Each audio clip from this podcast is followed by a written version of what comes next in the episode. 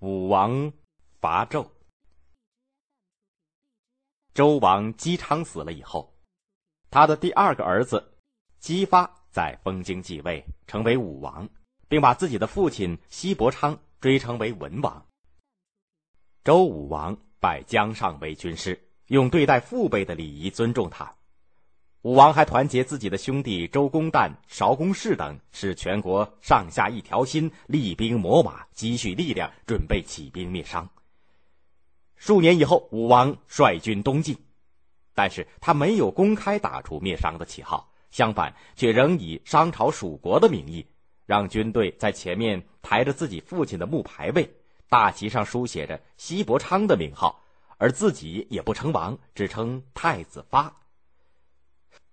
武王的这种做法显然是为了对当时的政治和军事形势进行一次虚实试探。武王的军队东进，渡过黄河，来到孟津，也就是现在的河南孟津的东北。果然，许多商朝的蜀国的诸侯们纷纷赶来会合，表示支持。但是，武王考虑到纣王在商朝还有一定的号召力。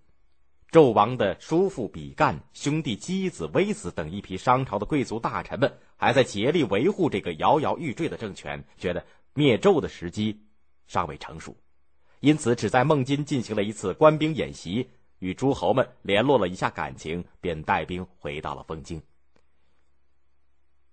这时，纣王的昏庸暴虐，却更加变本加厉了。有一天早晨。纣王在露台上和妲己一起观赏风景，此时正是隆冬天气。他们看见远处的淇水边上，一老一少两个人正赤着脚在趟水过河。前面的老人走得很快，好像不太怕冷，而后面的年轻人却缩手缩脚，一副十分怕冷的样子。为什么年轻人反倒不如老年人？纣王觉得奇怪。妲己说：“这是因为。”那老人的父母生他时很年轻，因此他的骨髓饱满、精血旺盛；而这年轻人则相反，是一对老年夫妇所生，因此他的骨髓先天就不饱满。纣王不信，就命武士立刻去把两个人抓来，当场砍开他们的脚胫骨，看个究竟。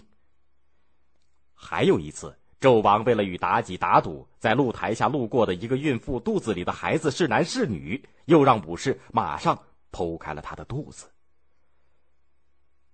大臣箕子见纣王实在闹得太不像话，进宫去劝谏。纣王一怒之下，下令将箕子剃了个光头，关到后宫做奴隶。比干去为箕子说情，纣王竟命令武士把他。剖胸剜心，说要看看他这个假装正经的圣人到底长了几个心眼儿。微子看到纣王实在无药可救了，他不愿亲眼目睹商朝的灭亡，就带着家眷逃离了朝歌，隐居起来了。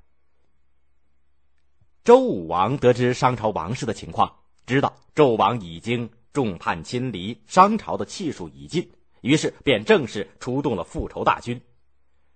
武王的军队有兵车三百乘，精兵五万人，由周武王和军师姜尚统帅，一路向东进发。周军正在前进，忽然被两个白发苍苍的老人拦住了去路。武王和姜尚上前一问，才知道，两个人一个叫伯夷，一个叫舒淇，是北方的孤竹国人，原是仰慕武王的德政前来投奔的。听说周军要去灭商。认为臣子不能犯上，因此要武王罢兵。姜尚见是两个不识时务的愚老头，便不再和他们争论，只叫士兵把他们拉开。以后，便命令军队继续前进了。周军于当年的年底来到了黄河边，黄河正好封冻，大军踏冰渡河，顺利抵达孟津。四方诸侯闻讯，也纷纷带了军队赶到孟津和周军会师。第二年年初，周军的五万精兵与号称八百路诸侯的联军浩浩荡荡的继续东进。二月上旬，便抵达了朝歌附近的牧野，也就是现在的河南吉县。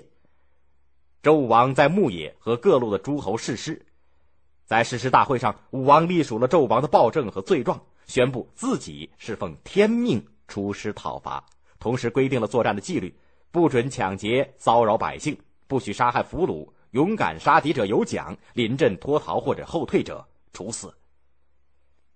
誓师以后，讨纣大军便以高昂的士气准备进攻朝歌。这个时候，纣王才慌了起来，连忙组织军队抵抗。但是朝歌的守城军队不多，他只好临时抱佛脚，将城内的大批奴隶和前几年与东夷战争中抓来的俘虏统统的武装起来，开往前线。纣王亲自率领这支号称有七十万人的杂牌军，来到牧野与武王的联军对阵。两军虽然在数量上很悬殊，联军总共不超过十万人，而纣王的商军有七十万，但联军精神抖擞，士气旺盛。而纣王军队当中的奴隶和俘虏则恨透了这个暴君，巴不得他失败。更加可悲的是，纣王到这个时候还耍小聪明，他让俘虏和奴隶冲在前面，自己的士兵只在后面压阵督战。